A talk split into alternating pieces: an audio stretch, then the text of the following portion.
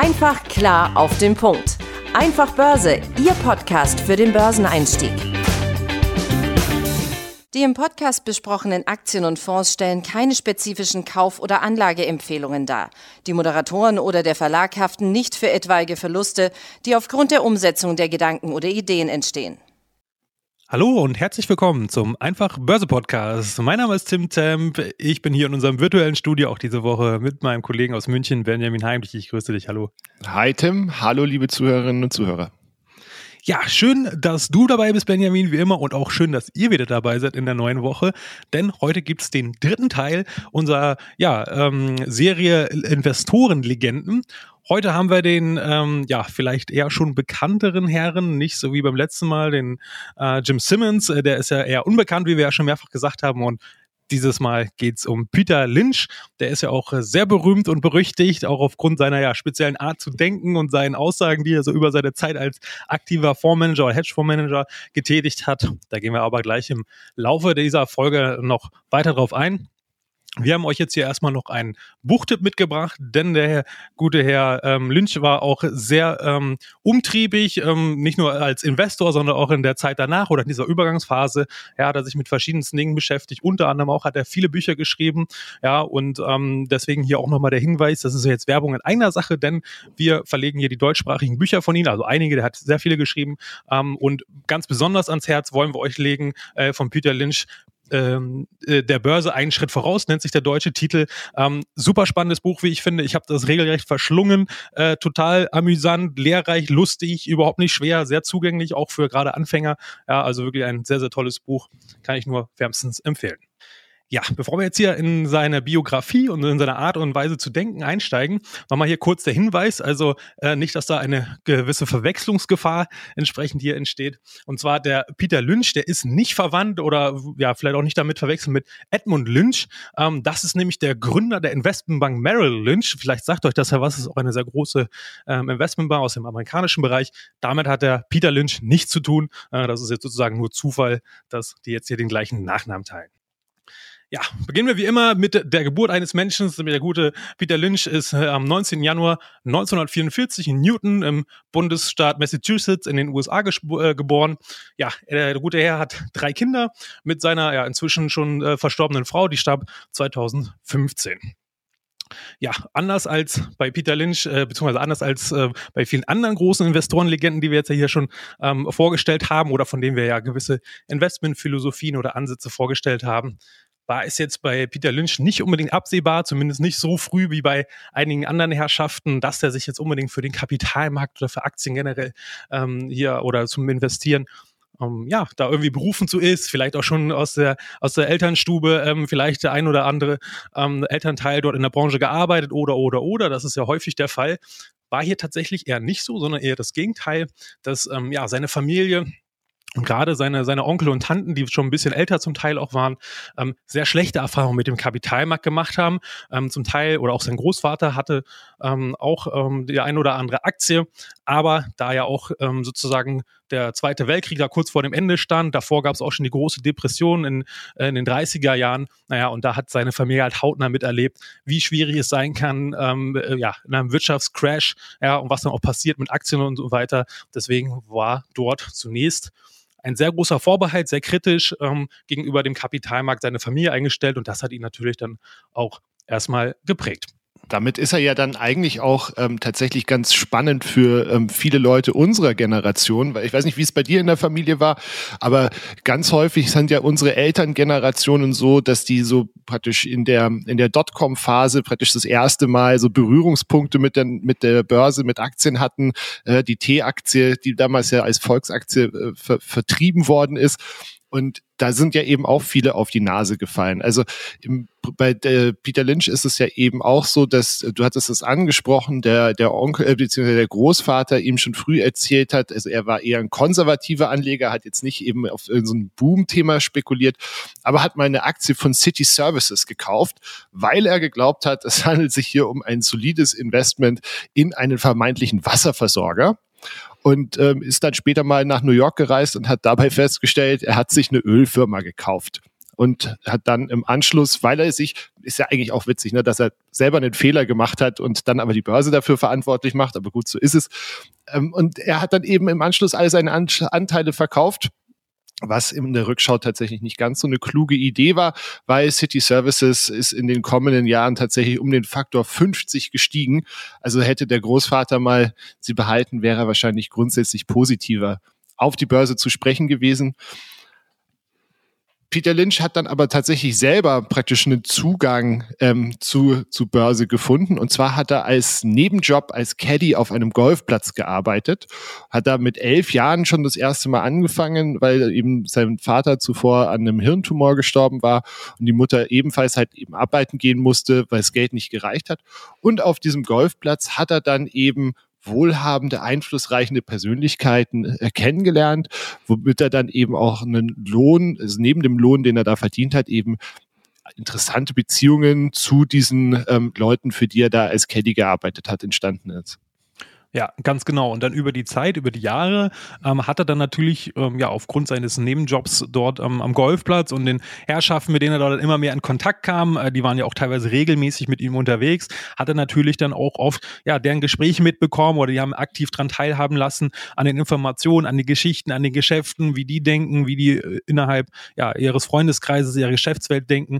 Naja, und das hat ihnen dann so über die Zeit ähm, ja eine ganz neue Welt eröffnet und letztendlich ja auch dazu geführt, dass er dann immer mehr, naja, seine, die, die Haltung seiner Familie oder diese Vorurteile, die seine Familie dort hatte, ähm, die er übernommen hat, dann immer mehr hinterfragt hat. Ne? Und über die, über die Zeit, ähm, ja, hat, hat, ist er dann dafür offener geworden, hat immer mehr gesagt, hey, ähm, das ist ja vielleicht doch auch ganz anders und hat sie dann zunehmend einfach seine eigene Meinung gebildet und ja, sich über die, die Netzwerke, die er dort aufgebaut hat, ähm, ganz neue Informationsquellen äh, entsprechend ja, erschlossen. Nichtsdestotrotz, irgendwann hatte er dann halt Blut geleckt. Wie gesagt, er hatte schon mit elf Jahren dann zwangsweise dann oder, oder notgedrungen auf dem Golfplatz halt, weil er zwingend einen Job brauchte, angefangen, hat aber dann lange Zeit, also lange Jahre gar nichts, auch nichts mit der Börse oder ähnliches zu tun gehabt. Ähm, ja, weil er immer sagte, naja, er hatte zwar dann schon über die Zeit dann auch das Vertrauen äh, von, von seinen Kunden und er hatte auch den einen oder anderen äh, Tipp oder interessante Investmentmöglichkeiten, eine, eine tolle Aktie oder ähnliches dort aufgeschnappt. Naja, aber weil er halt so arm war, wie er sagte, konnte er halt nie äh, irgendeinen von diesen Tipps ähm, äh, umsetzen überhaupt, ne? hatte also gar kein Geld für, für eine Aktie oder ähnliches. Ähm, dementsprechend kam das halt erst viel später. Um genau zu sein, acht Jahre später, nämlich erst mit 19, in Anführungsstrichen erst mit 19, ähm, hat er dann sozusagen, wie er selber sagt, äh, war er reif und reich genug, um sich entsprechend seine erste eigene Aktie zuzulegen. Und ähm, ja, diese Aktie war auch was ganz Besonderes für ihn, ähm, wie sich dann im Nachhinein herausstellte. Ähm, da kommen wir dann aber gleich nochmal zu. Und zwar, es handelt sich um diese, die Aktie Flying Tiger Airlines, also eine Fluggesellschaft war das, ähm, die er damals gekauft hatte. So, und ähm, anders als sein Großvater, weil von dem hat er ja schon ein bisschen gelernt, dass man sich vorher gut informieren sollte, bevor man dort eine Aktie kauft, über was man da überhaupt kauft. Und natürlich zu den Zeiten, damals ist es ja schon Jahrzehnte her, da war das noch nicht so einfach und komfortabel wie heute mit Internet und Co. Da musste man sich das noch mühsam aus Tageszeiten, Bibliotheken und ähnliches dann Informationen besorgen. Das war also viel, viel aufwendiger. Aber auch diese Arbeit hat er dann nicht gescheut und seine Hausaufgaben gemacht. Ja, in, ironischerweise hat ihnen ein ähnliches Schicksal erleidet äh, wie den Großvater. Das heißt, er hatte dort immer wieder gelesen, ja, die Luftfahrtbranche und so weiter steht vor einer rosigen Zukunft. Ähm, nun ja, äh, das stand sie vielleicht auch, aber tatsächlich war es dann ja letztendlich der Krieg, ähm, der dort entsprechend, äh, beziehungsweise der Vietnamkrieg, um genau zu sein, also nicht der Zweite Weltkrieg, sondern der Vietnamkrieg, äh, der dann diesen Kurs dieser Aktie total explodieren lassen hat. Um erstmal konkrete Zahlen haben wir rausgesucht. Äh, Peter Lynch hatte die halt mit 19 für 7 Dollar ungefähr gekauft. Ähm, ja, und zwei Jahre später stand sie dann bei 33 Dollar, also ein total tolles, wunderbares Geschäft, eine Vervielfachung. Ja, aber der Grund war halt nicht, weil äh, die Luftfahrtbranche so toll expandiert ist und so tolle Geschäfte gemacht hat, sondern weil der Vietnamkrieg einfach eine hohe logistische äh, ja, Kapazität erfordert hat und die Armee halt Flying Tigers unfassbare Summen bezahlt hat, um die ganzen Truppen dort an die Front zu bringen. Und das war letztendlich dann auch der Grund, warum ähm, ja, die Aktie so toll gestiegen ist. Ja, und jetzt ist, du hattest es angesprochen, es war für ihn persönlich auch ein besonderes Investment. Jetzt nicht nur, weil das erste Investment gut gelaufen ist, das ist natürlich auch was Besonderes, geht auch nicht allen so, sondern weil er sich praktisch mit diesem steigenden Aktienkurs sein Studium finanzieren konnte, indem er das dann immer äh, Stück für Stück einen Teil der Aktien verkauft hat und hat es dann eben später auch sein persönliches Flying Tiger Stipendium genannt. Jetzt hat Peter Lynch aber nicht, wie man vielleicht vermuten möchte, eben irgendwie Mathematik oder sowas studiert, sondern Psychologie, Geschichte und Philosophie und hat da 1996, ähm, nee, 1965 so rum, ähm, seinen Bachelor gemacht und im Anschluss hat er dann eben nochmal einen Master im Bereich Business Administration äh, abgelegt und er selber sagt, er hätte zwei besondere Glücksfälle während dieses Studiums ähm, für, gewonnen gehabt. Also zum einen hat er seine Frau Carolyn kennengelernt, die, wie er sagt, nachhaltig ihn geprägt hat, sowohl privat als auch beruflich. Und er selber hat seine Frau immer als seinen besten Freund und eine der besten Informationsquellen für seine Investments beschrieben. Und der zweite Glücksfall ist, dass er praktisch während seines Studiums er weiter als Caddy gejobbt hat und unter seinen Kunden damals eben auch Führungskräfte von Fidelity, einem großen US-amerikanischen Vermögensverwalter waren. Und so hat er dann eben äh, unter anderem den damaligen Fidelity-Präsidenten kennengelernt, über den Lynch später mal gesagt hat, also er ist ein glückloser Golfer, ein großartiger Mensch und ein guter Trinkgeldgeber. Und aus dieser Bekanntschaft ist dann eben auch äh, die Möglichkeit entstanden, dass er 1966 ein erstes Praktikum bei eben Fidelity machen konnte. Ja, genau. Das war sozusagen dann sein erster Einstieg auch nach dem Studium festangestellt, beziehungsweise, ja gut, festangestellt war es ja noch nicht, wie du ja sagtest, war jetzt erstmal ein Praktikum. Aber er hat auf jeden Fall schon mal einen Fuß in, in der Tür, war dort quasi, ähm, ja, für diverse Analysen schon tätig, wo er dann mal reinschnuppern konnte. Dann war zu der Zeit, ähm, beziehungsweise ich weiß gar nicht, ob es heute immer noch so ist, aber auf jeden Fall damals war es so, dann gab es in Amerika auch ähnlich wie bei uns ja noch bis vor, vor einigen Jahren äh, den Pflichtwehrdienst. Damals waren zwei Jahre, den musste dann Peter Lynch absolvieren bei der US-Army. Ähm, naja, und nachdem er dann sozusagen sein äh, Pflichtprogramm dort erfüllt hatte für, für sein Heimatland, ähm, ist er dann entsprechend wieder zurückgegangen äh, 1969 äh, und hatte dann dort seine erste Festanstellung bei Fidelity dann entsprechend ähm, ja, für sich gewinnen können. Äh, hat er, ist dort eingestiegen als Analyst und war dort in seiner ersten Tätigkeit ähm, gleich für mehrere Branchen zuständig, die er halt untersucht hat. Das waren nämlich die Textil-, Metall-, Bergbau- und Chemieindustrie. Das war so sein erster Berührungspunkt ähm, nach seinem Praktikum, wo er sich dann umfassend mit diesen Branchen beschäftigt hat und entsprechend Analysen dann für die Portfolio-Manager erstellt hat. Ja, ähm, auch in dieser Zeit äh, hat er halt immer mehr bemerkt, ähm, da wurde auch immer kritischer und skeptischer, was halt, naja, sein, sein, sein, ja, schon ähm, akademischen Werdegrad anging, weil er schon noch dann ähm, durch sein umfangreiches Studium und sein Master und so weiter natürlich sehr in der theoretischen Welt noch war, beziehungsweise das war halt das, wo er großes Wissen hatte, weil viel Praxiserfahrung hatte er zu dem Zeitpunkt noch nicht. Aber er merkte halt schnell, dass ähm, seine Kollegen bei äh, Fidelity, ähm, die halt so natürlich krasse, starke Praktiker waren, weil die den ganzen Tag nichts anderes gemacht haben, außer entsprechend die Fonds die den Vermögensverwalter dort äh, entsprechend ja in der Vermögensverwaltung Tätigkeit dort ähm, tätig zu sein für die Kunden, dass die, seine, seine praktischen Kollegen viel erfolgreicher waren, obwohl die zum Teil halt deutlich geringeres Bildungsniveau oder viel weniger theoretisches Wissen, zum Beispiel um finanzmathematische, äh, komplexe ökonomische Modelle und so weiter hatten, als zum Beispiel seine Professoren auf seinen ähm, Universitäten, mit denen er auch immer noch zu tun hatte. Ähm, ja, dass die halt viel schlechter waren, obwohl die ein viel größeres Wissen eigentlich hatten. Ja, und das hat ihn dann immer mehr skeptisch gemacht, weswegen er auch immer weiter ja, äh, kritisch blieb und so eine ganz spezielle Art und Weise ähm, entwickelt entwickelt hat, äh, zu denken. Und da habe ich hier auch nochmal ein tolles Zitat von ihm mitgebracht. Ähm, das fand ich auch nochmal ganz, ganz äh, eindring, äh, eindringlich, wie er quasi denkt und wie, wie er die Sachen quasi ähm, dort betrachtet oder die Welt. Wenn ich, rück, wenn ich jetzt rück, äh, zurückschaue, dann besteht kein Zweifel daran, dass das Stipendium ähm, bzw. das Studium dann von Geschichte und Philosophie eine wesentlich bessere Vorbereitung für die Börse war als beispielsweise Statistik, äh, Mathematik oder ähnliches. Ne? Denn das Börsengeschäft ist eine Kunst und keine Wissenschaft. Das, was man für die Börse an Mathematik benötigt, das lernt man bereits in der vierten Klasse. So, und das ist natürlich schon mal eine krasse Ansage, ähm, ja, wenn so ein berühmter Fondsmanager hier, also das hat er zu der Zeit gesagt, wo er schon sehr, sehr erfolgreich war, hat, dass er entsprechend so denkt und auch weiterhin selber handelt. Ja, solche Sprüche sind ja immer, kommen ja immer erst, wenn du erfolgreich bist. Ne?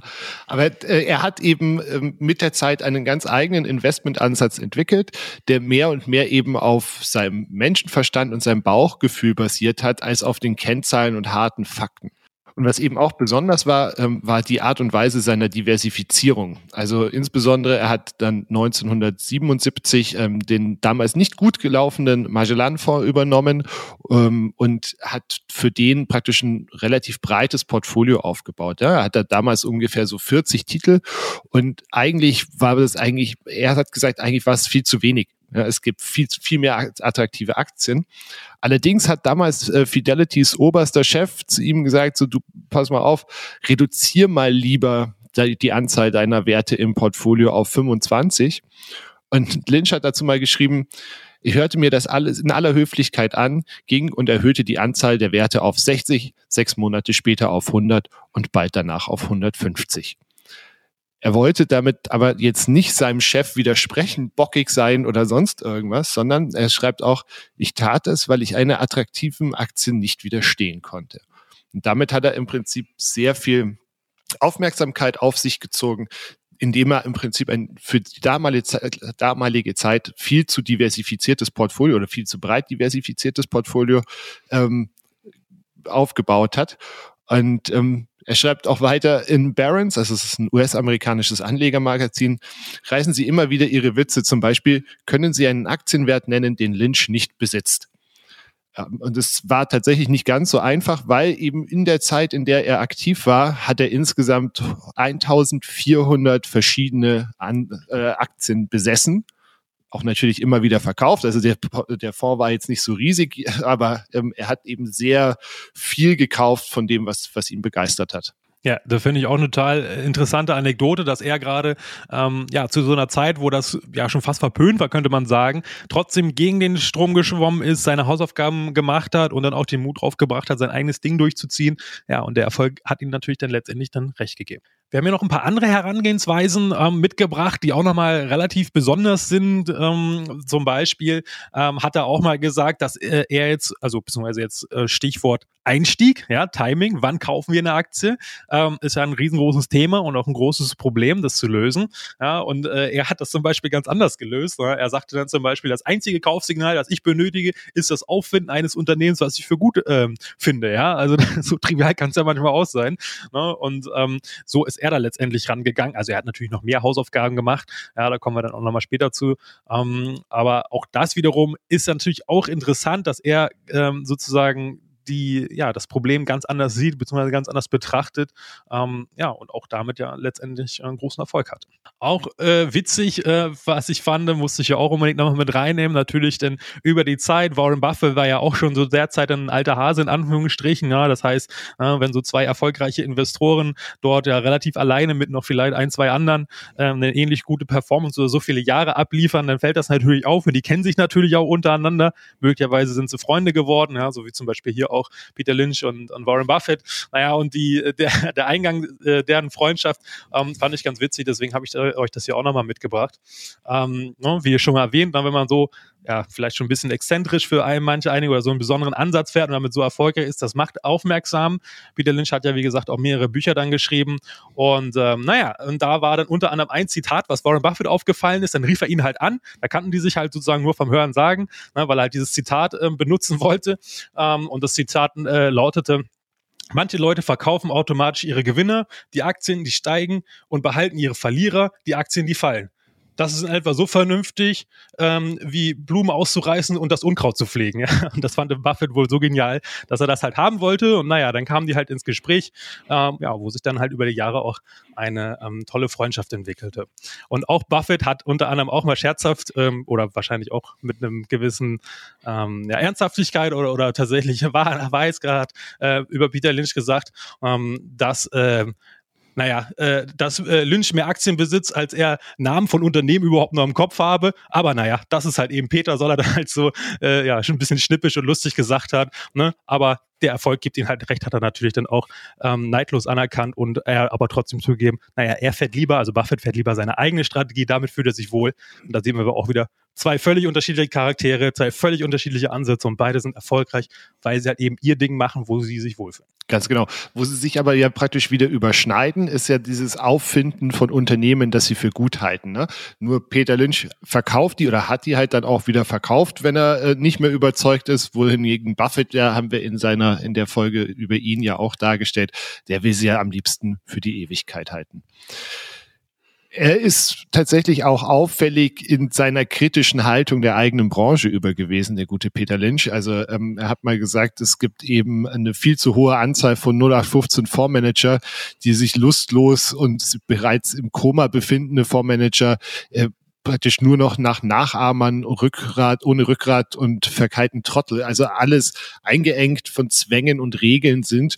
Und ähm, für den Laien sei es wichtig, dass der Berufsstand des professionellen Investors mit einem gehörigen Schuss Skepsis zu betrachten ist. Also er ähm, schreibt auch über sich selber, er würde gerne so oft wie es geht in irgendwie möglich wie ein Börsenleihe denken, um dann im Prinzip nicht zu verkopft äh, an dieses ganze Thema rangehen oder ranzugehen. Und er sagt eben, also offensichtlich müsse man nicht in der Lage sein, den Aktienmarkt vorherzusagen, um mit Aktien wirklich Geld zu, zu, zu verdienen. Er sagt, wenn dem nicht so wäre, hätte ich jemals noch nichts verdient. Das ist jetzt praktisch eine doppelte Verneinung in sich. Also er sagt im Prinzip, um Geld zu verdienen, muss man den Markt nicht vorhersagen können.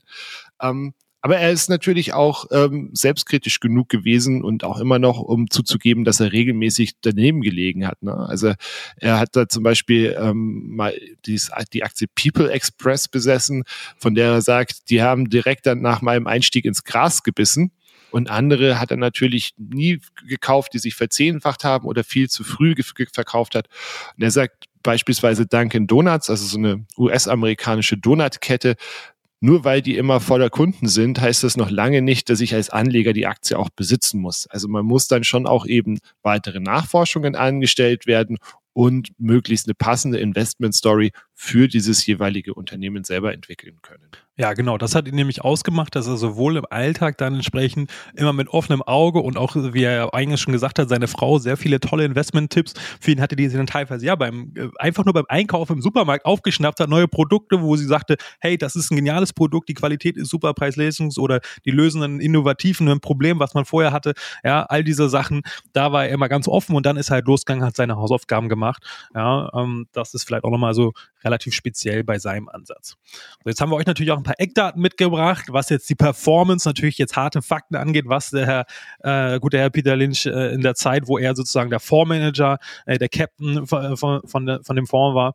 Ja, und er hat eine von 1977, wo er halt den Fonds als Manager übernommen hat. Vorher war er ja schon länger im Unternehmen tätig, aber als, als Analyst und anderen Stationen, aber da war er wirklich dann entsprechend der Kopf von dem Fonds. Ja, 1977 übernommen bis 1990 entsprechend dort gemanagt, also rund 13 Jahre. Und er hat es fertiggebracht, in dieser Zeit auch eine durchschnittliche Performance pro Jahr von 29,2 Prozent, also ähnlich wie Warren Buffett, der hat ja auch geschafft, über, über ein Jahrzehnt oder noch länger dann entsprechend 30 Prozent im Durchschnitt zu machen. Ne? Also eine unglaubliche Performance.